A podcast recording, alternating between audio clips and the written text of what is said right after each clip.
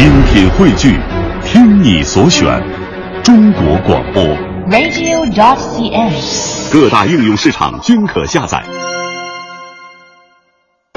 品中华文化精髓，颂华夏历代风雅。欢迎大家收听来自中央人民广播电台香港之声数码广播三十二台的《中华风雅颂》。各位好，我是郑博。大家好，我是君阳。在今天节目的一开始呢，让我们首先走入人文中华。今天我们将了解四大名秀之湘绣。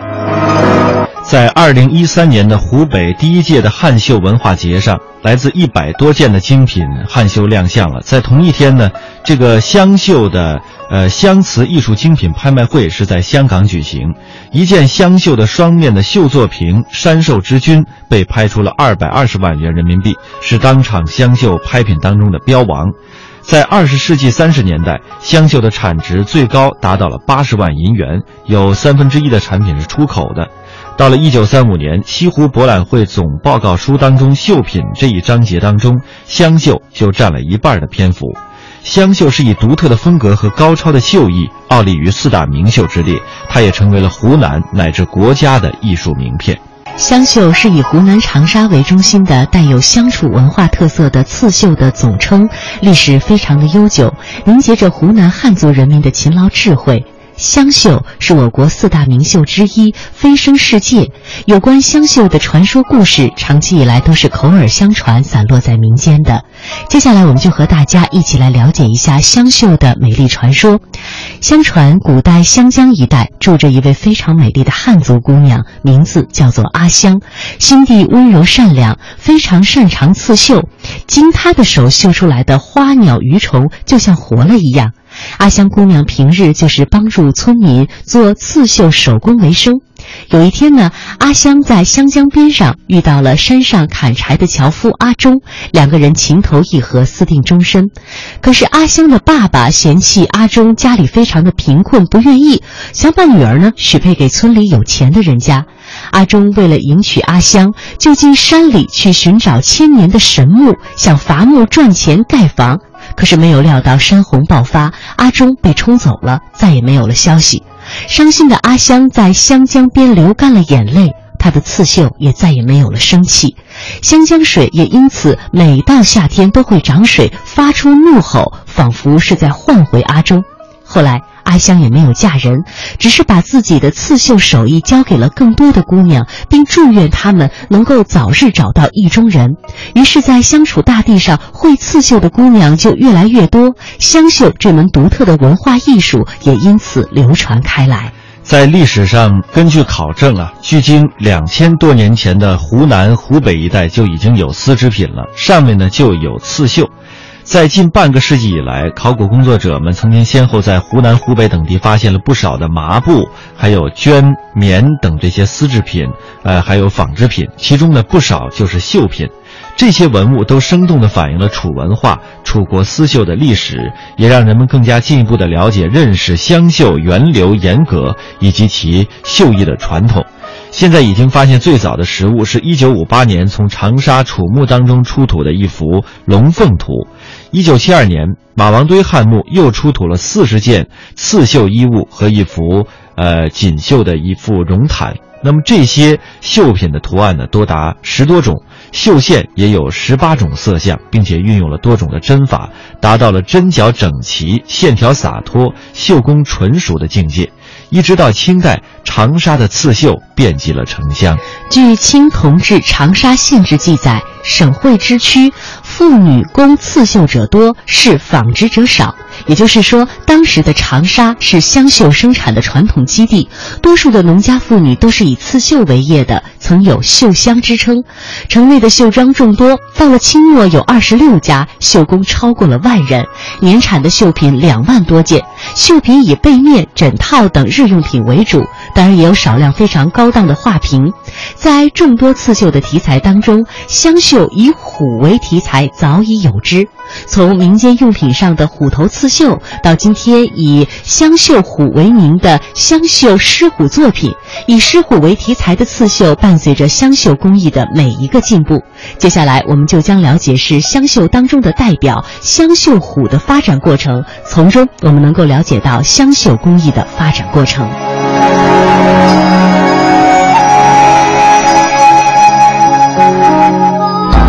湘绣在早期承袭了苏绣之风。并没有自己独特的体系，多是民间妇女自绣自用的点缀之物。那时刺绣的老虎等动物题材色彩相对单一，无法实现动物皮毛颜色的自然过渡。要表现绘画的这种虚实立体感或者虚实感或者空间感，他肯定要创造他自己的一种表现手法。那么什么东西呢？就叫做参针，丝线掺和起来，使水彩可以很硬的过渡，使它有具有立体感。呃，这种针法在香绣中间起了很大作用。上世纪初，李仪辉完成了一个突破，为了改变当时刺绣针法的色彩过渡不匀称的问题，他把丝线分成细致发丝，刺绣时在需要颜色过渡的地方。留出空隙，再用长短不一的针脚将不同颜色的丝线缠绣进空隙。这种缠针法改变了绣品以前矮板的颜色过渡，造就了湘绣革命性的进步。不仅解决了动物皮毛的颜色过渡，也给湘绣擅长的花鸟题材赋予了更多的表现方式。此后，缠针法狮虎题材的湘绣作品在众多刺绣中脱颖而出。一九三一年，湘绣虎作品在西湖博览会上被评为最佳绣品。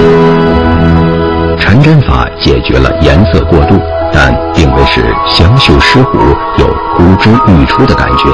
这是因为湘绣讲究平齐光亮，这种绣法对于传统的花鸟与山水非常适合。但对于表现狮虎的动感与质感，似乎还少了些什么。他其实几辈人都在绣狮子老虎，也没有以过去以绣。但是他们针织呢，好像也是用那个参针形式，参针形式来来定的。后来六一年的时候呢，六二年的时候，我们的师傅呢，我和师傅一道都在绣老虎，都在我在学习他的老虎。如果是用那个针法不行，我们师傅他是有经验，用那个针法那个毛不能够蓬起来，就好像那些不是不不不是我没有真没有真正的毛感。随着湘绣工艺水平的不断提高，艺人们不满足于平针和缠针为主要手法的湘绣师傅，以于振辉、周金秀等为首的一批湘绣艺人对针法进行了创新。他们的目标是让老虎动起来。让老虎动起来的关键是让毛发蓬松。为了表现虎毛的粗细有别，于振辉他们把各种颜色的线劈得更细，从原来一根线劈四开改成二百开，在缠针法的基础上变换施针方法，使针脚聚散状的撑开。撑开的一头用粗线绣得稀疏一些，另一头用密实的细线疏密有别地绣进去。层层加绣，这样动物的毛发就像在了老虎身上。另一端蓬松舒展，既有质感，又能表现条纹和斑点，丰富的色彩和立体感让香绣虎活了起来。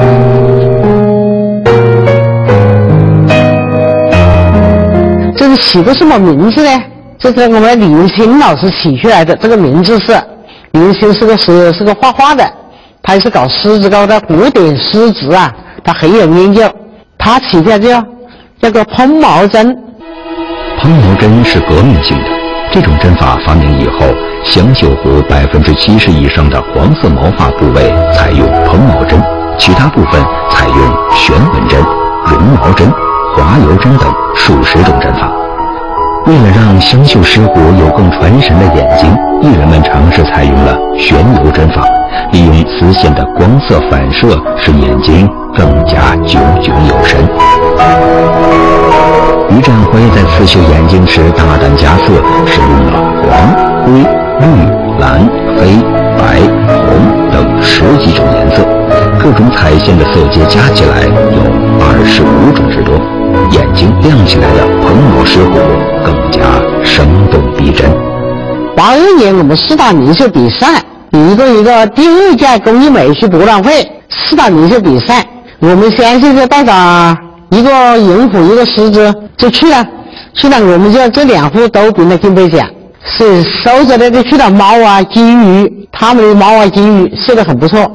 但是从那以后呢，无形中的形成了先是猫、先是的虎、收血的猫。我觉得从那时候才有这个概念啊。所以后来我们的鲜血有一种师傅的任务很大，那人家就是形成了先是虎。一九八五年，银虎和雄狮被中国工艺美术馆永久收藏。彭毛针技法也被香绣用在其他动物毛发的刺绣上，它的出现提升了香绣的写实与美感，并引来了其他绣种的关注与渴求。但为了保持香绣的独有性，彭毛针一直是香绣的独门绝技。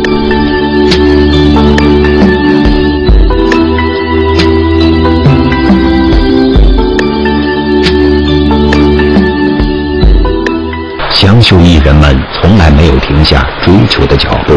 当人们还在为蓬毛针而惊叹，艺人们已经向难度更高的双面绣发起了挑战。双面绣古已有之，湘绣双面绣的研究始于上世纪六十年代。一九七九年，湘绣艺人将目标锁定在双面异色异物绣。双面异色异物绣要求在一块纱绸的两面绣出轮廓相同、内容相异、构图、针法、色彩都不一样的物象。这无论是在设计和工艺上，比之前的普通双面绣都复杂得多。从一九七九年开始，湘绣艺人开始研究绣制这种全新的双面绣。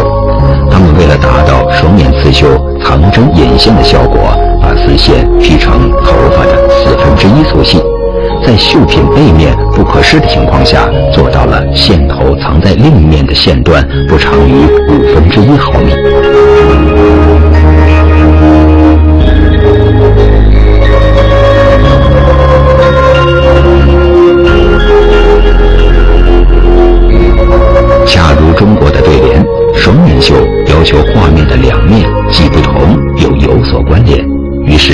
狮虎再一次成为双面异色异物绣的主要题材。老虎等动物题材就在同一块薄如蝉翼的透明尼龙绸的两面，无论从哪一面观赏，都针脚无痕，活灵活现。从蓬毛针到双面全异绣，湘绣虎的声名一再被证明。各种不同题材的香绣作品也随着这些工艺的革新更加丰富。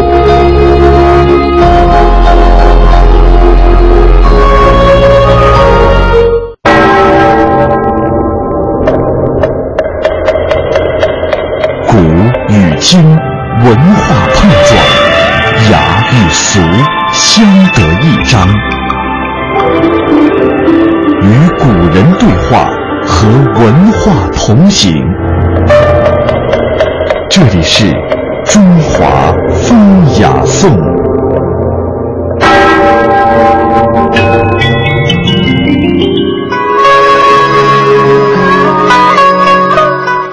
刚才的音频当中，我们了解了湘绣虎的一个发展的过程，也大致了解了一下湘绣工艺的一个发展过程。其实早在清代的嘉庆年间，当时的长沙县就已经有了很多的妇女来从事刺绣这门工艺。在光绪二十四年，也就是一八九八年，优秀的绣工。胡连仙的儿子吴汉臣在长沙开设了第一家自绣自销的五彩夹绣坊，作品精良，也是流传到各地。由此呢，湘绣也是从而闻名全国。在清光绪年间，宁乡的画家赵杨世卓倡导了湖南的民间的刺绣，长期的深入这个仿绣的仿作之间，这个刺绣的呃出现了一些新的花样，也变出了很多的针法，从而也提高了湘绣的艺术水平。在光绪末年。湖南的民间刺绣发展成为一种独特的刺绣的工艺系统，成为了一种独具独立风格的、还有浓郁地方色彩的手工艺商品，走进了市场。这个时候啊，湘绣这样一个专门的称谓才是应运而生。